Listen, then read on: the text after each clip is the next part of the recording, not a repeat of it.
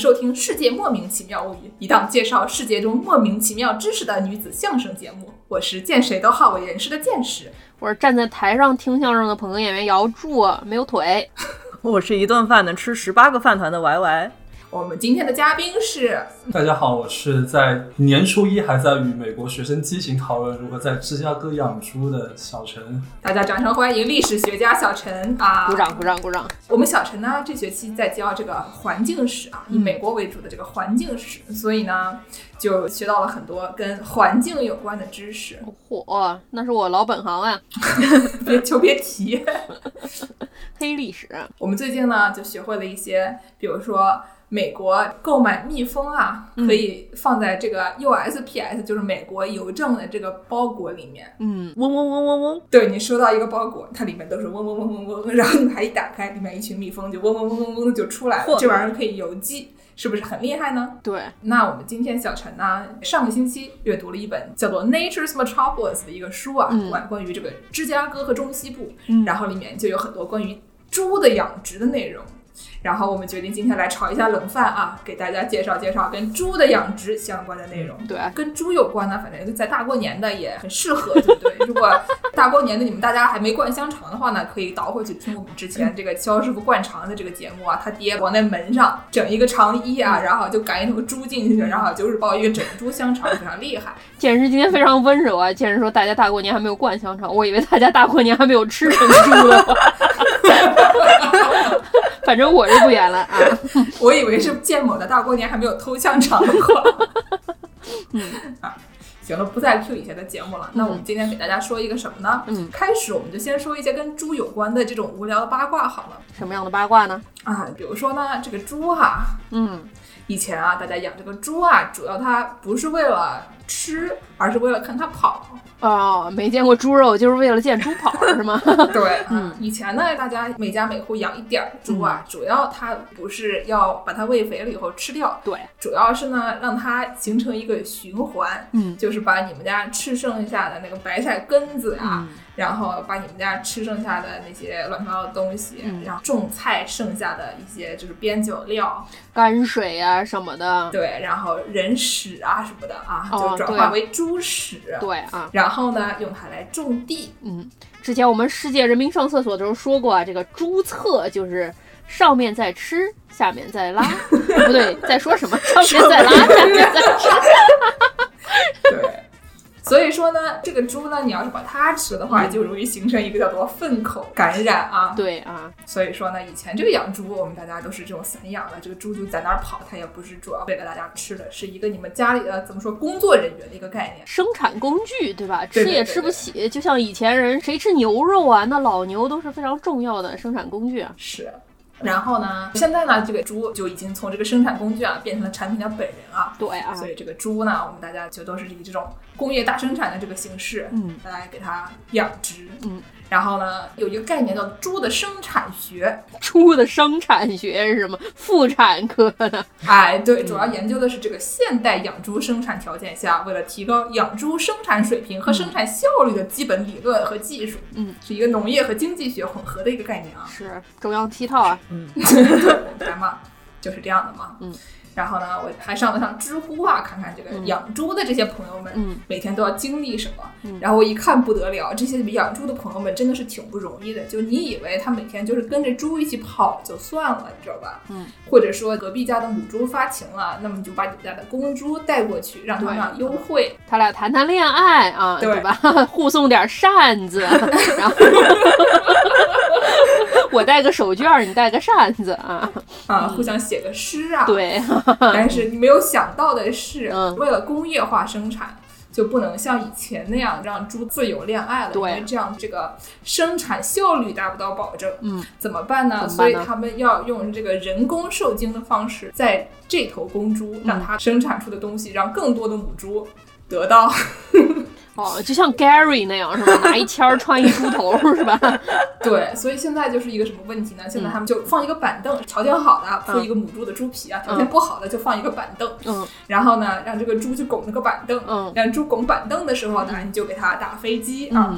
然后呢，你就获得了一些液体，然后你就用这个液体呢去 breed 你的母猪朋友。对啊，这样的话就会得到更多的小猪，对是一个生产水平和生产效率的基本理论和技术。是说到这个猪啊，我们想到之前我们经常说的这个南京这个奶茶店里闯进来了一头野猪，大家还记得吗？对对南京咱们可是个大都市圈啊，现在已经是回京本京了。对，这个宇宙第一大都市啊（括弧自称这个纽约也其实也是有野猪的，大家知道吗？啊，纽约有一条著名的街，大家都知道吧？最近啊，腥风血雨，就门口有一个牛的，对，华尔街英文就是 Wall Street，大家都知道。Wall Street 是什么？就是强街。你说多土啊？谁家金融街叫强街？它为什么叫强街呢？是因为十七世纪的时候，这个曼哈顿岛，纽约的这个高大上啊、高端品牌的这种时尚大岛，大岛 这个时尚大岛，十七世纪还是个农田。对，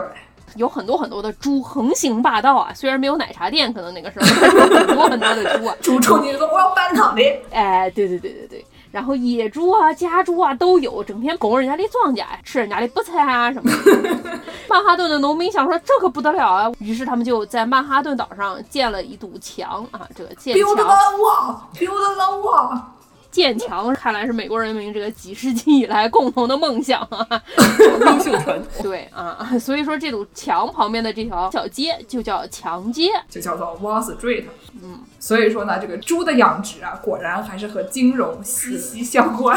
胡说吧，你你说说这 什么华尔街之狼，这其实是应该华尔街之猪华尔街之猪，对，其实也差不多，华尔街那些人吧，哎呀，都比较低矮啊。是。嗯，听说西方历史学界最近出了一个养猪三部曲，来说说。哦，对，就是其实西方历史学界研究养猪，其实也颇有历史，就是哦上世纪五十年代就已经有专门研究猪的历史的书。嗯，这几年突然间一股脑出了三本叫《叉叉 Pigs》的书，叉叉就 P，就而且是三个不同的作者写的，就让人怀疑这仅仅只是巧合吗？难道不是出版社的无耻营销伎俩吗？都是哪三部呢？第一个是叫做 Capitalist Pigs，嗯，资本主义猪。嗯这是研究美国的猪的这个市场，嗯它主要就是讲美国的这个猪的工业化，就等于说工业化生产的猪养活了全美国。嗯，然后第二本叫做 Fascist Pigs，法西斯主义猪。法西斯主义猪，嗯就是研究纳粹德国的养猪技术。嗯，然后另外一本叫做 Communist Pigs，我们就不翻译了 产主义猪嘛，有什么不能说？共产主义就不吃猪了吗？啊？然后这一本书呢，研究的是东德时期的嗯养猪技术，哦，跟我们没关系啊，东德时期啊。对对，跟我们对有关系。，都是这几年出的，然后就一股脑的都叫相似的名字，都在研究养猪技术。就是某某主义猪系列，对对，可能就是在《世界奇妙物语》之后，又出了一个《世界莫名其妙物语》的概念。哎，是一个恶搞的吗？啊，怎么这么说自己？但是人家至少媒体是一样的啊。我我们也能拍电视剧啊，说什么呢？蹦迪的也不是我们俩，对吧？音频节目满足不了的只有 Y 师傅。啊，是。那么呢，作为一个看得懂德语的人，我来给大家介绍一下纳粹的养猪技术。就是让我们聚焦于建设的快乐老家德国。不是快乐老家，你也不能从纳粹说起啊。然后呢，那就给大家介绍一下这个纳粹的养猪技术啊。嗯，这个插主义三部曲第一部，这个有意思的是呢，纳粹其实是环保大生，哈，这个事情大家很多人不知道，不知道纳粹是环保大生。就是有很多奇怪的，大家想不到的那些关联，其实你仔细想一下，其实也 make sense。就是比如说，美国有一个嗯很有钱的千金大小姐，嗯然后呢一直是一个这种环保大生，嗯然后呢，但她同时也支持限制生育啊，然后就是反对移民啊等等那种非常优生主义、优生学的那些东西。比如说，你们凡人就不要生孩子了，你们凡人就不要来我们国家了，然后我们大家要保护这个环境，为了我们自己的长久的这个计划。所以说这个思路不对，但是说到底，环境问题很大的一个原因就是人口过剩。对，但是他们的认为是说你们死光了，我们活下来就对可以对对对这个是不对的。嗯嗯然后呢，就是这个纳粹最开始他们干了很多有意思的事情啊，比如说他们让这个士兵嗯不要去打仗了，我们去种树。哦 而且纳粹呢是非常早的在国家里面建立自然保护区的这个国家。嗯然后呢，为了保持他们这个本地的野生动物的生长环境啊，嗯嗯然后大家知道这个西德有一个莱茵河，嗯。莱茵河你去坐游轮的话很漂亮，可以沿着这个河一直往下走去黑森林那个位置。嗯，然后呢，他们最开始就拒绝在这个莱茵河上建大坝，嗯，他们认为可能会破坏环境，大坝是很不好的啊。对，对于这个环境是很不好的，对于经济可能还是有好处的。对，但是他们就拒绝建大坝。嗯，然后呢，还有好玩的是说，这个希特勒和很多他们这个纳粹的高层啊，都是 vegetarian 啊。嗯，素食主义者，不吃肉啊，素食主义者还喜欢建立一些跟动保有关的法律啊，动物保护啊，但人类就不管了。对人类就不管了。主要是呢，就是十九世纪的时候，德国搞这个浪漫主义，嗯基本上从歌德开始，然后后面有一整段的时间就搞这个 romanticism，就是说我们反对之前搞得太起劲，搞这种什么 enlightenment 的嗯，启蒙运动，启蒙运动，不是非常注重这个理性吗？嗯，然后就理性搞太狠了以后，他们就说不行，我们要搞一些感性的东西，对然后就搞这个浪漫主义，写写诗啊，理科生不行，搞文科啊，对吧？文理结合才能素质教育。这话也不是这么说。然后他们就搞这个浪漫主义啊，搞浪漫主义了以后呢，就是有很多那种退耕还林那种概念，就是说我们不要整天 cultivate 我们大家这个精神世界，我们多看一看我们周围的大自然啊。对啊，然后这个说着说着就不对了，这个说着说着就开始说我们这个德国的大自然，对吧？就不是别的国家，我们德国的特别厉害。祖国的大好河山，哎，对，就成为了一个那种有点民族主义的东西。然后呢，他们同时还反对犹太人，因为犹太人对他们来说是一个挣钱呀，然后现代化呀，因为犹太人都住在城里面，嗯。因为犹太人不能拥有土地，嗯，就是在德国的犹太人你不能拥有土地，所以他们只好住在城里面做这个商人。然后呢，这样的话，你们德国人才能有土地，那我当然说我我们有土地的、有自然的这些人，我们是正儿八经的我们本地人，你们其他人都往外面对去。我们才属于人类，你们都不属于人类啊。对，然后他们就反犹、反现代化、反全球化，然后反对各种外族的人，听着有点耳熟啊，这个。不是。然后呢，这个纳粹为什么要养猪呢？这个话说回来啊，为什么呀？就是说这个一战的时候呢，嗯德国非常依赖这个进口食品。嗯，因为德国毕竟它也不是一个非常大的国家，不像咱们国家这个地大物博的，啊，德国还比较嗯小。是，然后呢，他们有很多都是别的国家进口的，但是他们就好死不死的跟别人打起仗来了，打完了以后失败了。嗯失败了以后呢，他不仅失去了土地，嗯还失去了更多的粮食，因为以前依赖那些进口渠道就也没有了，所以他们当时这个一战以后有七十六万人饿死了。嚯，是一个很大的数据啊，七十六万人饿死了。那个时候没有多少人，所以七十六万人还挺多的。就是啊，然后呢，他们就发明了一个听起来非常苏联的一个概念啊，叫做四年计划。然后这哦个，纳粹德国的四年计划呢，就是在一九三六年到一九四零年之间这个嗯四年，实现农业上的自给自足。嗯，然后同时他们还要反对当时他们对抗的这个苏联的布尔什维克主义，对，还有所谓的犹太主义。谁知道什么是犹太主义？看什么不爽就管它叫犹太主义听着挺忙嘛，而且当时自己底儿都兜不住了，内裤都要露出来了。能就人都饿死了，对吧？那我们肯定要赶紧发展农业，争取让我们不要再饿死了，不然我们下一回打仗我们就没有人拿出去打了，对吧？对，然后呢，就这个四年计划呢，他们为了确保这个德国人的生存空间，这个嗯生存空间呢叫做 Lebensraum，嗯，一会儿要有人说你这英语说的不够标准了啊，这个，这个德语叫 Lebensraum。嗯然后呢，他是十八世纪末有一个德国的地理学家叫拉采尔的一个人搞出来的一种就很社会达尔文主义的一个概念，就是生存空间。对，就是说认为这个国家是一个有机体，然后这个国嗯家它有它自己里面的这些人，然后有自己的生存空间，你不能让犹太人进来挤占了我们的生存空间等等，嗯反正就是用一种非常生物学的方式研究这个国家政治。嗯所以说你一个国家你要扩张领土，增加生存空间才行。然后呢，他们就是这一整套弄出来以后，就认为说我们的农作物必须得是我们自己的，对我们占领的这块地方，农作物必须是我们自己这里种的。然后呢，我才能喂饱我们的人啊什么你，不能外面来。虽然这个想法比较的低矮啊，跟农作物本地生产有什么关系啊？应该就是说，你这个国家里面的人啊、草啊、猪啊，嗯都是我们这个国家的东西，然后我自己必须得形成一个循环才行，我就不愿意跟外面的人交流。Buy American, hire American 对对对对对对对。所以呢，那你说我们怎么办？德国现在就是这个样子啊，对。没有什么地，人都死光了，嗯。然后我还要养猪，嗯，那他只好科学养猪，科学养猪。啊，哎，对，然后呢，怎么样用少一点的人啊，嗯。用少一点的地，嗯。多养一些猪。嚯，听着就不是很健康啊。啊，所以他们就把这个养猪棚啊变成了试验田，嗯，搞了很多这种制度化、大数据管理。怎么大数据？云端是吗？那会儿真的用云端，把那个数字都写在纸条上，然后反正用热气球搞天上去。不是，就是他们研究不同的猪种，嗯什么猪种最容易长胖，然后什么猪种长最快，然后有的是那种瘦肉比较多，有的肥肉比较多。因为我们吃猪的时候，不同的部位有不同的功能，就是有的地方做那个培根，嗯然后有的地方做什么熏火腿，有的地方反正猪的身上都是宝嘛，嗯对吧？所以就是说，你为了服务不同的要求，然后你要不同的猪，然后他们就配出尽量符合他们要求的那个种的猪。嗯然后呢，他们还会把各个地方精细化，比如说我要喂什么粮食呀等等的，然后他们就会发那种小册子，然后让你写下各种数据，这头猪它有。哪些特征啊？它要怎么弄啊之类的，然后出了很多类似的这种科学研究的科研杂志，然后呢，在这个养猪户里面啊流传，嗯基本上大家就是每天就研读这个杂志，学习如何科学养猪，然后看着什么样的数据最好，然后能养出最有效率的猪。基本上就是这么一个概念，所以就这个 punch line 是什么呢？嗯，叫做大肥猪，嗯服务于人民的营养自由。不是啊猪肥了，我们大家就能自由了。猪肥了你就能自由了，猪不占生存空间吗？怎么回事儿？生存空间不是有限的吗？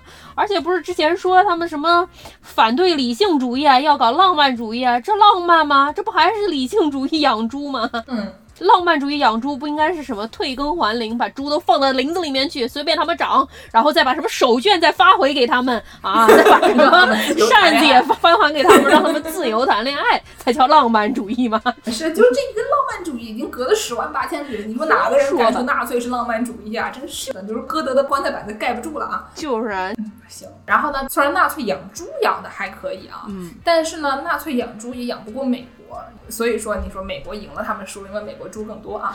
都是都是靠猪的，都是靠赶着就去了。打仗的时候，哦 不是是真的，你说美军身上都揣着那个 spam 午餐肉，对对不对？嗯然后发给全世界，那肯定他们这个养猪技术不一样。嗯然后呢，那么纳粹失败了以后怎么办呢？德国就被拆成了东德和西德啊。嗯，然后呢，下面就很自然的就过渡到了这个东德养猪法，让我们小陈介绍一下。嗯，第二步社会主义养猪啦，对啊，这本 Communist Pig 听着有点 offensive，怎么回事？它的主旨并不如它的标题听起来那么 offensive。嗯嗯它这本书的主旨其实是想讲东德的养猪业并不像西方的很多非常恐怖的冷战时期的想象一样，就是东德它并不是一个没有技术，然后自绝于资本主义世界的一个地方。毕竟那个西方的那种文艺作品里，一说到东德啊，就是妇女都戴着头巾啊，大家抖抖嗦嗦的走在水泥楼之间啊，对吧？卖牛仔裤啊什么的。我以为一般人心目中这个东德的想象都是光着身子在那外面晒太阳，对吧？就都是那个裸体海滩啊。东德特别流行裸体海滩。对这个书的作者，他认为就是很多人说到东德，想象的就是要么就是秘密警察斯塔西，要么就是他冷战快要结束和刚结束的时候，到处没有牛仔裤，没有香蕉，对对对，就是物资紧缺这样的一种状况。我上次听说什么一个美国人去东德，然后他号称是什么被偷了一百多条牛仔裤，对这个作者写这本书的一个很重要的原因，就是很多人说到东德这个地方，想起来就是一个落后、没有技术，然后也很格局的一个地方。对，他就以这个养猪业为一个样本来分析这个东德时期的生产技术到底是怎么样的。嗯，他认为其实东德的农业生产技术其实和西方资本主义国家并没有什么很大的差别。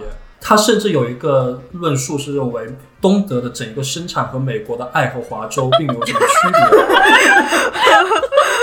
爱荷华州不是这个也太具体了吧？这个是书里的原句，他认为东德的猪业和美国的爱荷华州的猪业并没有什么太大的区别。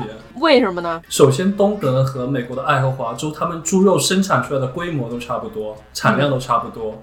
其实 地理大小我没有算过，因可能也没有很大的区别。然后这两个地方他们其实都是采用单一作物种植的方式去种植粮食和产油的一些植物。嗯，然后这两个地方动物它们都是被封闭化，就是被嗯关起来，集中化的去饲养。嗯，然后他们的农业工人都是被剥削的。所以就是说，你当时的资本主义和社会主义啊，没有什么非常大的区别啊。然后他们的资本主义化的工业生产都导致了很严重的污染问题。是，然后这个作者甚至他的弦外之音就是，这个东德其实也并不是一个非常标准化的一个社会主义体系，而是他认为这个东德的这个农业生产体系是 state capitalism 国家资本主义。嗯，而且就是东德养猪业在七八十年代就逐渐融入全球的这个资本市场。嗯他们会进口西德或者是美国的这些农作物去养猪，他们同时也出口猪肉。嗯，还在强调东德在八九十年代出现了很多环境的问题。嗯这种并不一定是因为苏联阵营的技术非常落后，嗯，而是资本主义的这种生产方式和这种全球的经济贸易导致了东德的环境问题。你说东德啊，他们要养猪，嗯他们造成了环境问题，嗯，然后我们就一想啊，刚才纳粹是为什么要养猪来着？嗯，为了保护环境。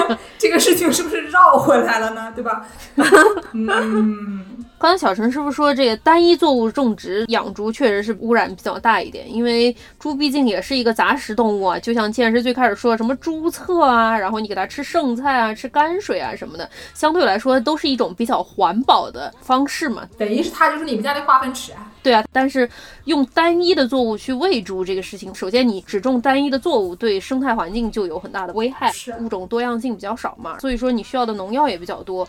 这种大规模的普遍来说，农民为了提高生产率，所以说使用的这些化学物质也都比较多。猪如果说只吃单一作物又容易生病，然后你又得给它用更多的抗生素啊、激素啊什么的，反正这一整套工业养殖中间的环境问题，就是一个整个产业链的问题。总之呢，助攻刚才这个意思啊，嗯。说到底还是哎自由恋爱好。对，所以说呢，就是这个法西斯猪啊和这个嗯。communist 猪啊，它有各种各样的问题啊。对啊，然后呢，那我们现在来看看这个刚才这三部曲中间的真正的养猪大生啊，这个爱荷华猪啊，不是这个中西部猪到底是怎么回事啊？对，就是第三本书叫《Capitalist Pig》，它讲的就是美国的整个养猪业。嗯不过我这个学期在教的这一个章节，它并不是《Capitalist Pigs》这本书，而是另外一本，其实是研究芝加哥与周边整一个中西部的经济环境的这么一本书。嗯然后这本书的作者叫做 William Conant，嗯，然后他是美国环境史的一个非常著名的学者。大生，嗯今天要讨论的是他的第二本书，叫《Natural Metropolis》。这一本书也算是一本名著，它进入了普利策奖的 finalist。嗯，里面有一个章节就是在讨论芝加哥的猪用加工业和它作为环境什么猪肉加工 业对，和整一个中西部的经济环境的这个关联。啊？那我们现在就插入了一个书的广告啊有，我，们还有广告呢。接广告啦。啊！这本书英语版呢是一九九一年出版的，嗯，中国出了一个这个书的中文翻译版啊，叫做《自然的大都市：嗯芝加哥与大西部》，是这个二零二零年江苏人民出版社出版有的。哦，本地产业啊，买本书搭个鸭子。对，南京的出版社嘛，嗯所以呢，我就心思活络了，我就跑去问这个西夏酒馆的一夏，嗯问他说，哎，给我来两本来，哎，非常开心，的帮我要来了两本，所以呢，啊我们本期节目在我们的微博和豆瓣啊、转发的朋友们有机会可以各抽一本，就是微博可以抽一本，豆瓣也可以抽一本，然后呢，剩下的朋友们呢可以自行购买。对，支持我们本地产业啊。对，也欢迎大家多多支持西夏酒馆啊。嗯嗯这一本书它的中心论点就是说，芝加哥这个城市的发展和它周围的整一个中西部是息息相关的。那可不吗。然后这同时也是一本环境史，它里面提出了一组概念，叫做 first nature and second nature，就是嗯第一自然、第二自然。第一自然就是说不怎么受到人类影响的自然，嗯，然后第二自然就是说已经深刻的被人类活动影响过的自然。是当然，他也认为这两种自然之间的这个界限是其实是很模糊的。对然后他这本书里面其实花了很大精力去讨论人类的活动怎么样使得这两种自然之间的关系不断的发生嗯改变。如果你对经济或者说对环境感兴趣的话，这都是一本非常有意思的一本著作。嗯啊我给大家讲一下里面比较有意思的事情啊，搞笑的细节啊。嗯，比如呢？比如说以前最开始芝加哥是一个什么呢？是一个荒地，嗯对吧？因为这边有很多沼泽，而且还种了很多野洋葱，沼泽也臭，野洋葱也臭，整个地方臭烘烘的啊。然后所以咱就芝加哥这个名字就是臭洋葱。然后呢，就这个鬼地方，你说怎么可能有人想要到这儿来住，是吧？还不是。那个时候呢，他们 settlers 刚来的时候啊，你看说，哟，这个地方不错啊，这个地方水路很好。对啊。然后呢，嗯因为它有这个湖，在密西根湖边，对，可以往内陆走，然后反正就是它这个地方就是地理位置很好。然后呢，他们这帮人开始干什么啊？嗯他们开始炒房。听着有点耳熟啊。你以为我们开始建铁路啊？不，他们在建铁路之前，他们先开始炒房。背着 LV，拿着一点现金，对，然后就突然冲到芝加哥来，然后把这地方地价炒得恨天高。然后呢，就是这地方什么都没有。嗯，你现在看芝加哥觉得也什么都没有，但它至少还有一小块地方有一些摩天大楼什么的。什么叫没有？中西部的人，大家如果说想要去一个比较高大上的公司工作什么的，基本上就只有芝加哥这么一个去处。对，但是你芝加哥，你跟中国但凡一个城市比一下，你就觉得这他妈是是？，但是你在中西部上学的，芝加哥就是整个中西部的经济发展。你要是在什么密西根大学啊、威斯康星大学、明尼苏达大学毕业出来，同学可能有五分之四都去了芝加哥。如果说留在中西部的话啊，是，所以说呢，如果你的祖先在芝加哥成功炒房并且挣一笔的话呢，那可能你们家就发达了，对吧？对啊这个书里有一章一直在讲说，最开始来的这帮人怎么炒房，然后怎么样，就是那种非常像像现在炒比特币一样的那种感觉，看着非常有意思啊。嗯，anyways，那我们继续讲这个跟猪有关的，我们就不讲比特币了。嗯，不是，别说，咱们也不会呀、在华尔街上，咱们只能说华尔街上的猪，咱们说不了华尔街上的比特币。对，对，然后这本书里面有一个章节就专门讲芝加哥的这个肉类的加工业，嗯，然后它的一个重要的地标就是一九六五年圣诞节开业的嗯 Union Stockyard，翻译成联合处理厂好了。啊，然后它已经关门了，它的旧址就位于中国城和芝加哥大学之间。嚯，那一块儿可不是很太平啊。嗯，对，然后它在一八六五年之前，在这个联合屠宰场开业之前是一个什么样的情况呢？嗯，芝加哥的有很多小型屠宰场，他们主要分散在芝加哥的南部。嗯，然后一八五零年代中期，然后随着铁路的发展，嗯芝加哥的商人就可以将活的牲口或者说处理过的肉就运到美国的东部了。哦，就所以那个时候就是你以为那玩意儿是装货的，它其实都是装乘客的，你们都是 就牛，就是跳个二郎腿都在里面看报纸啊。对对对对对来上班的。对，但是当时芝加哥的屠宰场，因为它过于分散了，它也不便于运输。嗯，同时因为它很分散，当时报纸的商业版很难收集这些各个地方的价格的信息，价格每天都在变，跑断腿啊。而且就是当时你也没有互联网，你有没有办法很方便的看到价格信息，报纸就是最重要的一个工具。嗯但是它太分散了，就是也很难收集不同屠宰场的价格的信息。然后为了克服这些困难，一八六四年的时候，芝加哥的八个铁路公司，还有它的猪肉加工协会，嗯就提议成立一个联合屠宰运输公司。芝加哥能有八个铁路公司啊，中西部地区的这种交通枢纽吧，整个中西部加起来还不如一个丸之内，我觉得。哎，对不说了啊。然后就是从美国的内战到一九二零年代，嗯芝加哥都是世界肉类处理量最多的一个城市，嗯，匪夷所思。嗯，芝是加哥作为世界上肉类处理最多的城市啊，你想象一下有多少牛就在那个上面路上看报纸，感觉就像是可能就是他每天上下班的时候就需要有那种其他的牛给他们往那个火车里面推呀，对吧？踹，牛着坐火车，只有上班没有下班。太惨了。是只能上班了。然后芝加哥的这一个肉类处理业的一个发展和它整个周边环境的联系非常密切。嗯，他们最开始发展畜牧业的时候呢，还是让牛和猪在野地上跑，就吃野草。可以谈恋爱，送手绢，哎，送花，啊，不是猪和牛这之间是不是有这个种族隔离的问题啊？就是猪和牛能谈恋爱吗？也行吧，对吧？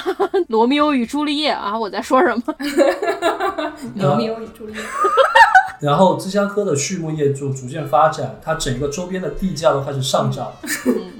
于是农民就开始改种玉米地了，就不再就是是用这种野生放养的方式，就开始用玉米养动物。它在经济上就更加高效。之前我们说的重嫩玉米是商品玉米啊，嗯不是你可以吃的那种什么水果玉米啊，有人爱吃黏玉米啊，它那玉米都是硬抠抠，种下来就是为了养牛、养猪、养这些。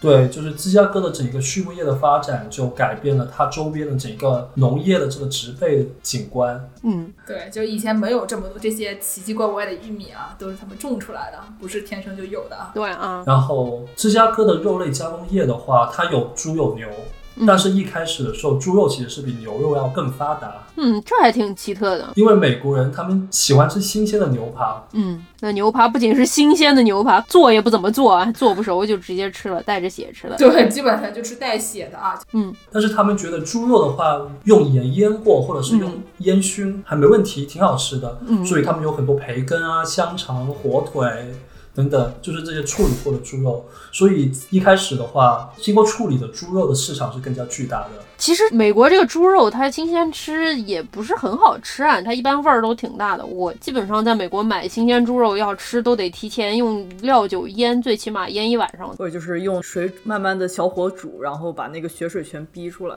嗯然后还有一个原因就是，它刚开始的时候赶牛是比赶猪是要容易一些，嗯，因为你把猪从周围赶到芝加哥的话，它肉掉的非常快。哦，说明牛的体力比较好啊。就是如果减肥能像猪掉肉那么容易就好了。我在网上专门下载了一个讲这个猪的养殖的这个农业方面的书啊，然后他们说这个猪很容易就 stress out，猪很容易紧张，对，就是你不能让它紧张，就让它静下来。带着 VR，、然后放着音乐，对对，你如果让它太紧张的话呢，然后猪就会掉肉。猪好像智商也比较高一些。对，然后芝加哥在这个联合屠宰场成立之前，它有一个竞争对手，就是位于也是不远处的俄亥俄州的辛辛那提。啊，嗯我前段时间去过啊，对啊，然后，一八三零年代之前，辛辛那提是北美最大的猪肉加工中心。嗯。然后，辛辛那提它发展了一系列就是机械化的处理肉类的一些技术。嗯，他们最早使用的一个技术就是发明一个水平的大圆环，它可以把死猪就吊在这个圆环上面，嗯，然后八个工人围成一圈在这个圆环周围，然后这个圆环一转，他们就可以流水线处理不同的猪的位置。对啊，你浇烫水，我退毛，我退完毛，你再内脏啊，它就这样的啊，八个人走一圈流程。感觉助攻很熟啊。我去过，我去过。所以它一开始辛辛那提是一个中心。一八五零年前后的时候，芝加哥它只会处理两万只猪的时候，嗯辛辛那提它可以处理三十万只猪。小陈师傅的笔记上写啊，三十三万四千头猪。嚯，说到这个围成一圈非常工业化的处理猪的这个屠宰场啊，我还专门上网搜了搜，看这个辛辛那提有没有什么这个遗址，其实好像也不剩什么了。但是呢，如果你不像我这样专门去辛辛那提试图参观屠宰场失败的话呢，你还可以舍远求近去看这个上海的1933老厂坊，人称远东第一屠宰场。嚯，还押韵呢啊。对这个地方呢，它很有意思的是，它的那个建筑风格嗯是那种二十世纪初的那种 Art Deco 装饰风，对装饰风格，所以它表面上有很多那种装饰的那些东西，但是它就不是那种特别华丽，是一个稍微简洁一点的装饰风格。然后呢，进去一看就特别全景监狱，就是你每一个角度能看到很多不同的什么钢筋水泥啊，然后它就是对称的，什么很多有牛走的道、猪走的道、人走的道啊什么的，反正挺有意思的。我觉得这个地方特别适合改造成什么呢？改造成什么呢？改造成一个蹦迪场所，让我们白师傅去蹦大迪啊，就是像那个柏林那种 techno club。哎，真的，我搜了一下这个图，这屠宰场真是太带感了，里面全水泥的这个结构，的确是适合做成夜店啊。是的，是的。好像上大学之前去过一次，还挺好玩的，嗯大家可以去参观一下。嗯然后当时辛辛那提的水运，它所能提供的运载力已经达到了极限。然后芝加哥的话，它铁路发展的潜力还很大，而且当时它占据了天时地利人和。嗯因为当时美国有内战，嗯，北方军有一百五十万人入伍，然后他们消耗超过五亿磅的猪肉，这一个人吃多少啊？这 可能是长期以来，长期。就不是每一天吃了五亿磅。然后同时，他因为失去了南方的市场，它大量的玉米就只能用来养猪。哦，所以芝加哥对猪肉的供给还有需求都在上涨。嗯，到了一八七零年代的时候，芝加哥每年处理超过一百万只猪，刚才我们说辛辛那提是三十三万四千来着，现在芝加哥每年就已经有超过一百100超过一百万头猪，每天看着报纸上班，只上班不下班。对啊，报纸消耗量也挺大。对，那么我们问题就来了，刚才我们说的这个纳粹养猪啊，也很高科技，也很精细，对吧？嗯那么美国到底赢在哪里呢？为什么美国那么强呢？有报纸呀，出版业厉害啊，来，我们介绍一下为什么美国那么强呢？芝加哥到底创新在哪里呢？在哪里呢？芝加哥首先它是做到更加精细化，它设立了很多专门的建筑去处理不同的猪肉的部位，嗯，然后它还开始使用蒸汽机这样的新技术。这个是十九世纪的事情，我们现在介绍的还是在纳粹还没有的时候，就是说美国它历史上是从很早的时候就开始发展这个养猪业，所以他们在十九世纪德国的猪还在田野上谈恋爱的时候，他们就已经进入学前补习班啊，已经开始补习长肥了，所以说就是人家早了好长时间，赢在了起跑线上。然后当时十九世纪中期，芝加哥还有一个创举，就是他们开始商业化、大规模的使用冰块。哪儿来的冰块？密西西比中河。西部哪来的冰块？中西部可不缺少冰块。啊，冬天的冰块给存起来，这是一个故宫的操作，皇上的冰窖的操作啊。当时芝加哥使用的冰块也不仅仅只是伊利诺伊州的冰块，它很多冰块其实是来自于密歇根湖更北部的冰块，比如可能来自威斯康星或者是明尼苏达。五大湖都给切成块儿 用，对吧？就是它开始规模化的使用冰块去把冬天生产的这些猪给冻起来，嗯。然后它这样的话，它整一年都可以全年处理猪肉，这样它就增加了能够处理的猪的数量。也就是说，冬天杀的比较多吗？还是什么？我觉得不是说你冬天存起来的问题，就是说你冬天存了冰以后，你一年四季你的猪就可以保存的更久，你的 shelf life 就啊更长，对吧？对一年四季你都可以用那个冰来存你的猪嘛。嗯，对，而且这一个冰块的技术其实对牛肉的影响会更大，因为我们刚才讲了，美国人喜欢新鲜的牛排，对，雪的学胡灵辣的。这样的话有了冰块，他们就可以处理冷冻的牛肉。冷冻牛肉化的也是一个味儿嘛。冷冻牛肉便宜，那可不嘛，高级的人吃的那牛肉都端上盘了，还在跳呢啊！为什么会便宜？因为像传统你把牛从嗯中西部运向东部的话，它的身上的骨头呀，很多东西其实都是用不了的。嗯但是如果你把它提前处理好，变成了牛肉，然后再用冰块把它处理过，嗯送到东部去的话，嗯他们就能整一车运的都是肉，嗯，对，它的经济效率就会提高，它的价格就可以做到更便宜。嗯嗯它的影响是非常大的。像纽约这样的大城市，它很多本地的牛肉屠宰场都觉得自己的生意没有办法做下去了，因为有更便宜的肉。他们也花了很大精力去做宣传，因为美国他有没有每年在感恩节的时候给总统送牛肉呢？哎 还给他们呦，起名字。你看人家火鸡的农户有多么聪明，你们这个是不是还是差一点呢？总统先生，你看这块牛排穿的这个芭蕾舞裙怎么样呀？对，我觉得这个听起来技术上啊非常厉害，但是在这个 PR 方面啊，可以再精进一点啊。对，这个书里面还讲了，除了芝加哥这工业化的效率有多高啊，他们是怎么样工业生产猪啊，他还讲了他们如何把这个猪的各个部分变废为宝，还啊，讲了最后啊，这个芝加哥这块地方的肉加工，从它最鼎盛的时期是怎么这个 decline 的，芝加哥肉类发展史啊。所以呢，剩下来的内容。大家可以去转发我们的广播啊，嗯转发我们的广播，转发我们的微博，然后呢，搞一本来看一看，对吧？对对对不然我们节目也不能那么长，这个书多少页？让我瞧瞧，哇，非常厚。这个书大概也就五百多页吧，但是嗯反正我拿在手上，我感觉像一本《哈利波特》第五本儿啊。对对对对对对，反正就是自己看吧。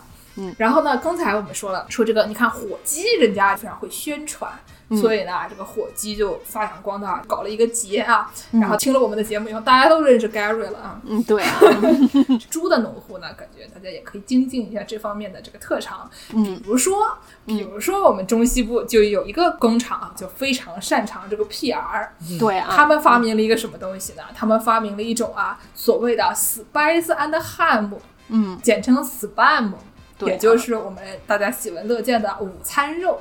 对午餐肉这个东西的，就是就是全宇宙最擅长 P R 的一个猪肉产品了啊，一个大 I P 应该是。对对对对对对，马上要拍电视剧了。而且 Spam 这个东西，它虽说不是在芝加哥发明的，但是它是芝加哥那个同一套体系里出来的。它那个创始人叫 Hormel。这个人他是一个明州人，但是他以前是去芝加哥的屠宰场里当学徒的，然后学了几年之后，他说：“我觉得我学会了，我觉得我已经掌握了啊！”一般这个话说出来，你在塞尔达里就一定会被打死，对吧？一看就会，哎，一做就会，对，不就是盾反吗？我会的。然后这个 Hormel 呢，他就回到了明州啊，这个明尼苏达州，这个宇宙的中心啊，宇宙的母亲，有一个地方叫奥斯汀。不仅德州有奥斯汀，明州也有奥斯汀。对，然后这个人就创建了他自己的这个屠宰场，叫 Hormel Company。在这个屠宰场里，他发明出来的这个 Spam 午餐肉。嗯，午餐肉这个东西啊，我们大家都知道啊，这个午餐肉啊是通过美军啊向全宇宙输送的一个大 IP 啊。对啊。所以说呢，午餐肉它不光是你说你直接能蒯出来吃啊，然后呢，你说在夏威夷啊，你能看到那个饭团上面放一片 spam，叫做 spam 姆斯逼，对啊，这个午餐肉饭团。你去韩国呢，能看见部队锅，对吧？对。然后呢，你去中国看这个毛血旺里面也有这个午餐肉，午餐肉无处不在。所以说，我认为啊，这个纳粹打不过美国，主要还是因为美国有这种鬼斧神工又不费肉的制猪法，向全宇宙输送了午餐肉，所以他们赢了。不要听我说，我说的是胡说的啊！对，胡说的。其实夏威夷吃午餐肉吃特别多，是因为二战之后美国人不是把日本人都关进日裔集中营嘛？但是夏威夷没地方放。夏威夷的日本人也挺多的，他们怎么办呢？他们就跟日本人说：“我也不是要把你们关起来，但是你们就不可以打鱼了。”以前夏威夷都是吃很多鱼的嘛，然后后来他们就把远洋打鱼业给禁了，等于相当于你跟四川人说你们不能涮火锅了。对对对对对。你跟南京人说不能吃鸭子了。要命的，不能再养鸭子了，就这个意思。吧？那就不要过来。那怎么办呢？就只能吃这个美军的这个午餐肉啊！这个午餐肉现在是夏威夷的一个。代表性食物，对对对对，就像冲绳的鸡油天妇罗一样啊！对对对对对啊！我们刚才说的这个 spam 啊，是 spice 的 ham。但是听说这里面既没有 spice 也没有 ham，这个名字是怎么来的？有很多说法嘛。创始人一开始他第一次被人采访的时候，他说就是 spice and ham，然后后来又不承认，说我没说过，没说过啊，我这个就是我灵光一现想到的。具体 spam s p a m 到底是什么意思啊？我前两天在他们的官网上查了，嗯，这个 spam brand 啊，这四个字是什么？他说 sizzle pork。and，嗯，这四个字中间还有句号，是吧？sizzle 就是这个滋滋滋冒油煎的时候那个滋滋滋的那个声音啊。句号，pork 猪肉，句号，and 和句号，最后还有一个，嗯，意味深长啊。对，就大家心领神会啊。我的天哪！因为它这个午餐肉，它算是一种独门配方，所以说不知道它这个具体的配方是什么。午餐肉大家都见过，它是一个粉粉的，然后里面有一些迷之纹理呀，也不是个东西，看着像猪肉，不知道是什么。打开里面有一层洞洞，跟麦乐鸡差不多。对对对，然后所以说民间啊，大家就戏称这个玩意儿 spam 是什么呢？就是 scientifically processed animal matter，什么意思？科学。别处理过的动物成分，但你不晓得是动物成分是什么东西，也可能是猪的指甲啊。嗯，就肯定是有指甲的。我在这里啊，是我个人认为一定是有指甲的。不过刚才见人说这个 spam 是一个宇宙大 IP，还真的到现在他的工厂还在明州的奥斯汀，奥斯汀还有 spam 博物馆呢，然后还跟古根海姆叫板啊。在那个高速公路上，你开过去看到一个大牌子，说前面有 Spam 博物馆。古根海姆算什么？你去古根海姆能试吃吗？可不是，哎呦，嗯，里面有各种各样的。我们回头可以放在公众号里，这个 Spam 的这个 IP，它有它特别特色鲜明的品牌设计啊，它这个蓝底儿上面这个黄字儿，感觉呢就是说。你看它就那种冲击非常强啊，有点像这个椰汁，说不定也是用 Word 来做出来的。对对，坚持多少多少年，不加香精啊，绝不骗人啊。对，而且 Spam 还不仅仅只有我们平时吃这个原味儿的，它还有各种各样的味儿的，有什么辣味儿的、黑胡椒味儿的啊、熏肉味儿的、葡萄牙香肠味儿啊、培根味儿啊，还有日本铁板烧味儿。挺多的。我好像只吃过原味儿和那个少加点盐的那个 light。我一般都买的少加点盐，我也对吃的那个，嗯但是就真的是太太咸咸了，我觉得它就算是少盐也非常的咸。嗯，就是因为 Spain 太咸了，我魂牵梦萦的就是祖国的午餐肉和祖国的双汇火腿肠。不会王中王，我前几天才斥巨资购买了一袋双汇王中王，嗯十三美金购买了一包十条的双汇王中王，这样算一下哇，十元人民币一根。双汇王中王，就是欢迎广大听众给主播打钱，支持我们购买双汇王中王。广大听众可以多寄点什么双汇王中王给我们主播，然后我们给大家寄点什么 spam 的小商品。那人家可是亏了哈。对他这个奥斯汀这个 spam 博物馆还卖 spam 品牌的小商品啊，应有尽有，你想到的有，你想不到的也有。举个例子，不仅有什么标准的什么衣服啊、袜子啊、背包啊，那个袜子挺好看的，我是挺想要的啊。耳环啊，你想你出门耳环上面戴俩小午餐肉罐儿也挺可爱的。它居然还有把那个午餐肉的方的带圆角儿的那个空罐子，给它做成一个冬不拉，大家见过吗？给它绑在一个布条上，然后拴两根儿弦能弹的那种。冬不拉。嗯，这个就让我想到那个日本有一个卖那个七味粉的一个牌子，我忘记对叫什么牌子了嗯。那个七味粉也喜欢出这种特别魔性的各种周边，它会出那种很小的那种钥匙链，然 后但你打开来真的有粉，然后你每次你就钥匙被拆下来，然后倒一点。太鬼畜了，就是我的偶像王若琳，经常就喜欢在 Facebook 上发一些这些东西，比如说她最近购买的这个小气味粉的罐罐，然后说，哎呀，每次使用完以后再重灌好麻烦。拿点棉签蒯一点儿，然后倒进去。对，然后我在底下回复说，我建议你买他们出的那个凳子，他们有出一那种就板凳，然后可以坐在上面。里面全是气味粉。因为我没有购买，所以我不晓得里面是不是全是气味粉，但我觉得那个板凳也不错 哎呦，把屁股挪开沾一点儿。啊。那么说到王若琳呢，那我们就开始非常自然的、一点都不生硬的转换到这个台湾。嗯，对这个猪呢，猪这个问题，虽然它是一个农业问题，虽然它是一个小动物啊，环境问题，但是经常会被我们大家非常生硬的曲解成一些经济或者政治问题。比如说在台湾，嗯，这个猪呢，就是一个很重要的政治问题。为什么呢？因为呢，台湾经常会进口一些美国的各种各样的农产品啊什么的，嗯然后呢会有一些贸易往来。有的时候呢，他们还会比如说有一些免签啊这样的政策。猪本来进台湾是要办签证的，是吗？去找签证官拿一个《世界莫名其妙物语》的那个透明袋，里面放着他的出生证明，是吧？带着他的报纸 见签证官，是吗？报纸可还哎行。呦，对，但是有一个什么问题呢？就是美国的很多农产品各种方面的规定就不像这个欧洲啊那么严。欧洲有很多你不能放这个添加剂，那个添加剂，你不能有这些这那些东西。然后呢，残留一些什么化学药剂什么管得很严。中国有很多管得也挺严的。对，然后但是美国呢比较的随便吧，他们有的时候就管得比较松。美国那个大公司只手遮天的，有很多的环境问题在里面。所以说呢，有一个很大的问题就是这个瘦肉精问题。嗯，就美国的它也不能放很多瘦肉精，但它呢、嗯可以放一点。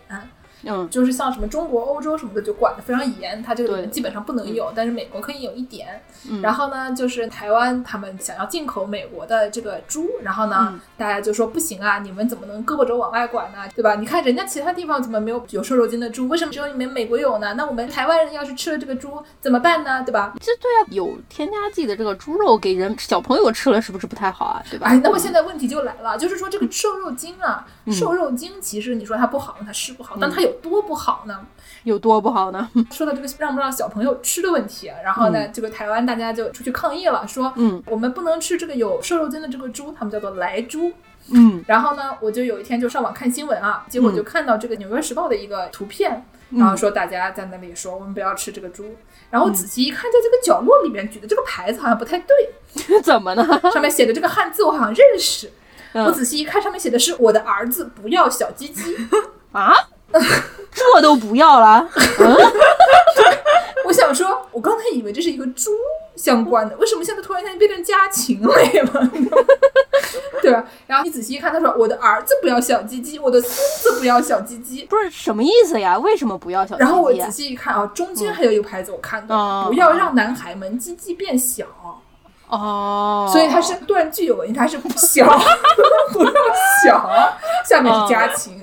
就是这个小，它是一个形容词，它不是一个名词的一部分啊。对，行，所以它是什么意思呢？他们也是有一点 Q and on 的一个感觉，就是嗯他们认为吃了瘦肉精以后呢，大家会出现各种各样的问题，在生殖方面可能也会出现一些问题。影响小朋友的发育啊。对，所以呢，他们就举了一些这样的牌子。这个想法当然就是非常的荒诞无稽啊，但是就是你想出来是一方面，就是你至少把这个语文 稍微 polish 一下，对吧？不要让大家一看就是这是什么。不过好像因为瘦肉精它本身来说是一种激素，然后是有实验表明。老鼠服用大剂量会导致睾丸缩小，但是 首先睾丸和刚才说这个名词它不是一个东西。对，第二，大剂量这个剂量都是比较重要的，对吧？你拿大剂量喂老鼠和拿小剂量喂人，这个当然，确实这种激素吃了之后对人体的危害确实肯定是有的，被禁掉是有原因的嘛。是，就是说台湾很长时间以来，这个莱猪问题一直是一个大问题。然后呢，目前为止他们还没有放开，但是就是民众们一直在抗议，这就是一个。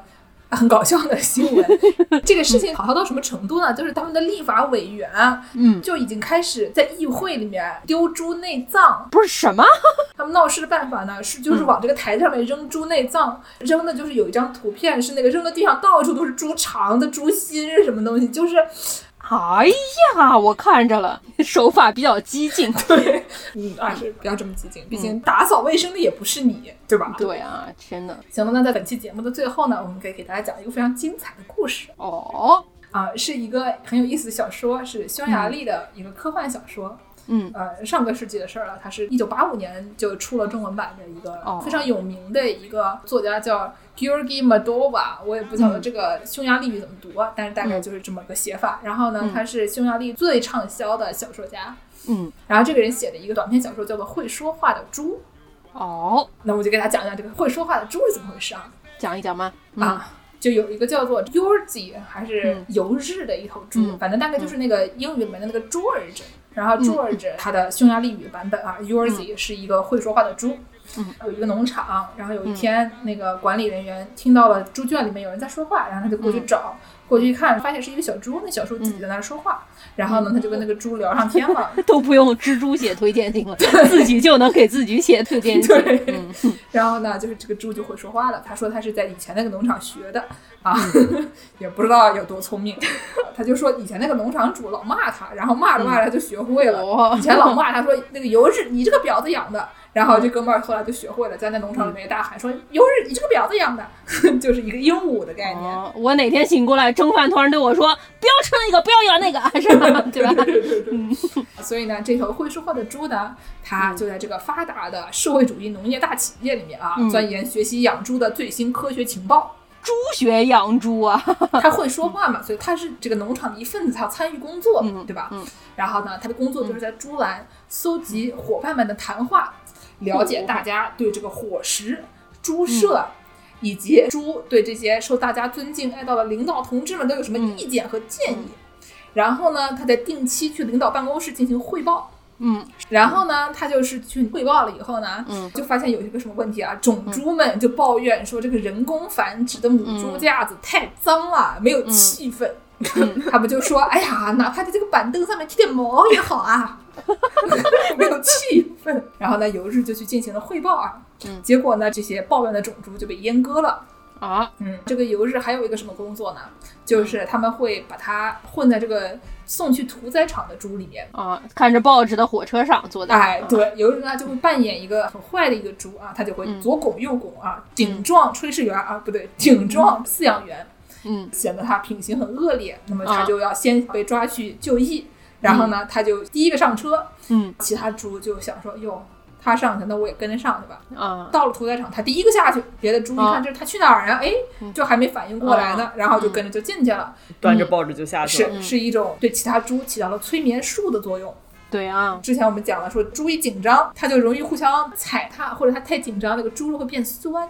嗯然后呢，大家就还没反应过来就被做掉了。有人领导想着可能也行嘛，对吧？就跟着就去了。就跟什么上电梯看到前面一个人下去了，自己也下去一样。下楼一看，哎，怎么是三楼？我车呢？是这个概念。嗯然后呢，他有这两个工作，但是呢，嗯尤日是一个非常有大智慧的一头猪啊。这个农场领导一看这个猪不错呢，那我们就嗯。为了不荒废他的时间啊，我们就教嗯。尤日学习文化，送他进各种学习班啊，上进修课，进行深造。嚯，他就有一篇考试论文啊，叫做嗯《从搜集情报的高度对屋中垃圾进行分析》。这个论文呢大为轰动，嗯他文中举例论证了应该如何发现并拼凑已经撕成九小片和分散扔在不同垃圾桶里面的碎性纸，并且从中得出什么结论啊？是一个嗯史达西的概念啊。这节目能播吗？对呀、啊，这个 说的是外国的故事啊，外国的外国的啊。嗯然后进修单位呢非常敬佩，并且嗯邀请他留校当教育。拿到了教职啊，拿到了 tenure，但他拒绝了。他说：“我感到做实际工作才是我真正的使命。人民教师见识流下了嫉妒而又恨意的眼泪啊，是我还不如一头猪啊！嗯 虽然他得到了这个终身教职，但他没有继续在那里教书，他就回到了农场，然后在农场领导的支持下，在各个猪圈里物色了一批可靠的小猪、中猪、嗯公猪和老母猪，组织了一个情报网。这是一个很 diverse 啊，很有多样性的组对对织。对对对，对，这些小猪、中猪、公猪和老母猪向嗯游日报告听来的情况。因为这个时候呢，他已经工作做得比较称心如意，得到了自己的单独的办公室。报纸架，嗯然后呢，就慢慢的就开始啊，心宽体盘，就胖了起来。所以呢，整天下基层啊，对他来说比较吃力。所以呢，现在他主要是让他的这个干部们下去收集情况，然后他自己呢，只有在个别的情况下，才亲自下到重点猪群里去转转。成为了领导啊，这是 啊，对，最开始呢，他就把这个情报啊都如实转告给他们这个猪圈的经理，叫做贝尔塔博士。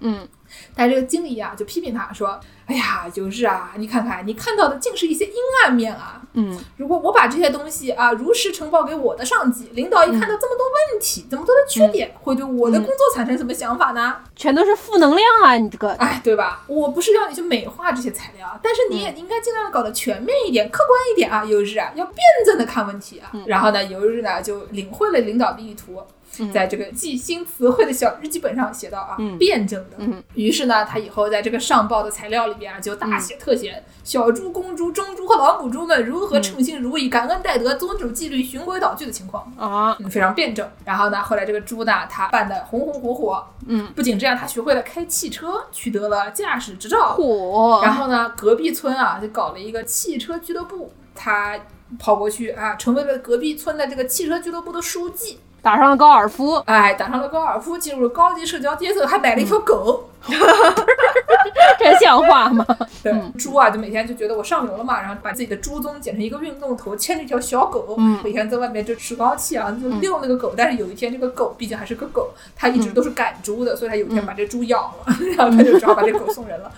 啊，对对对对对，狗有一天起来说不要这个，不要那个，然后是，然后呢，这个朱古达真的是工作的非常好啊，这个经理也很喜欢他，什么博士啊，贝尔塔博士。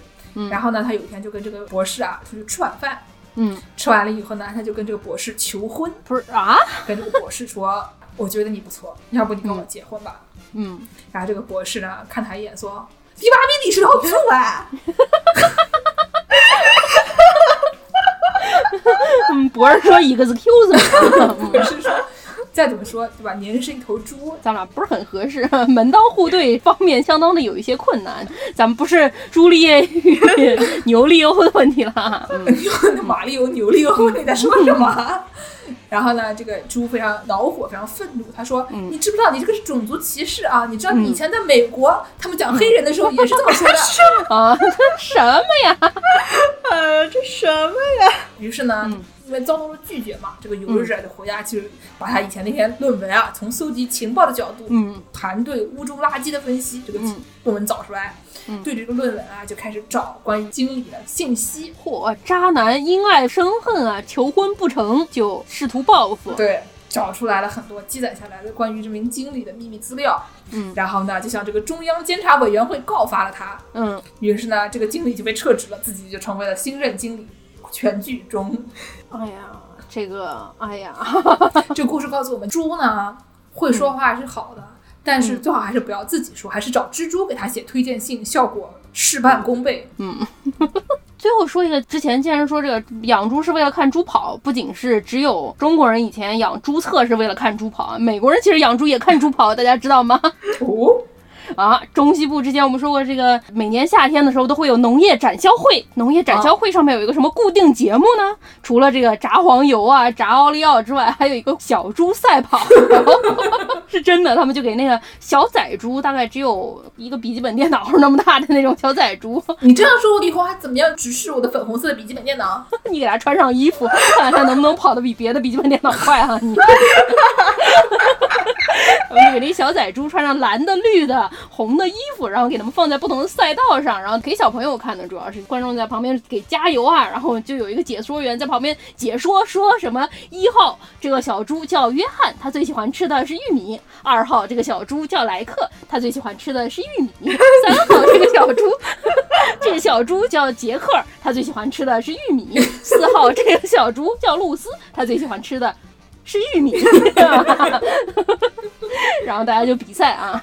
这跟那上过月要的那给乌龟赛跑解说的大哥相比起来，哪个解说的更给劲儿？我觉得可能还是美国这个解说的更给劲儿一点，因为美国这个解说小猪赛跑的都是那种嘴里特别能捯饬的那种搞动物拍卖的那个，你们见过吗？那个赛狗啊之类。不不，就是他那个农业展销会里面，他比如说种猪什么的，他会有那种拍卖。哦，是什么那种猪上个什么展台？对对对对，他们那个动拍卖那个嘴里捯饬的可快了啊，就什么三百块、三百块、五百块、五百块。那边我看到了一个那个穿红帽子的女士啊，三百五十块、三百五十块、三百五十块，还有人有吗？今天太阳这么好，三百五十块还有人要吗？啊，那边我看到了三百六十块、三百六十块，大概就这样。所以说嘴非常的快啊。这个约翰爱吃玉米，露丝爱吃玉米，杰克爱吃绿玉米，大家都爱吃玉米啊。他们跑了跑了跑了，约翰一马当先啊，小猪赶上来了，露丝就这样的这么个节奏，非常厉害。啊，原来主公是一个搞动物拍卖 暴露了本职行业。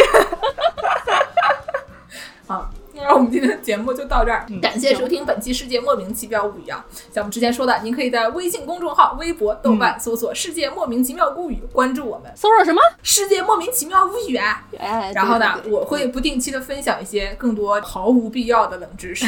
嗯，我们会定期分享一些毛茸茸的小动物在爱发电平台上啊啊，也你也可以关注我们的公众号，并且回复加群，加入世庙农广天地粉丝群。学习更多养猪知识。嗯那么本期节目的片尾曲呢，是王若琳的儿童节目的《周漏兽》里面的儿歌，叫做《每户家都有一只猪 哦，不是来猪啊，》，是普猪。我们下期节目再见，再见大家再见。拜拜。拜拜。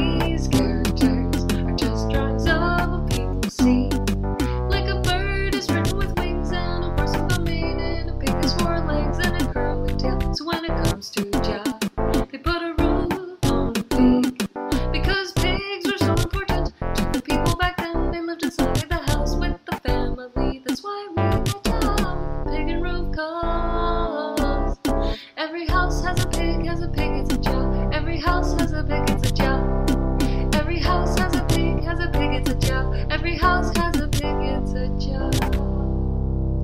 And every house has a pig, has a pig, has a pig. Every house has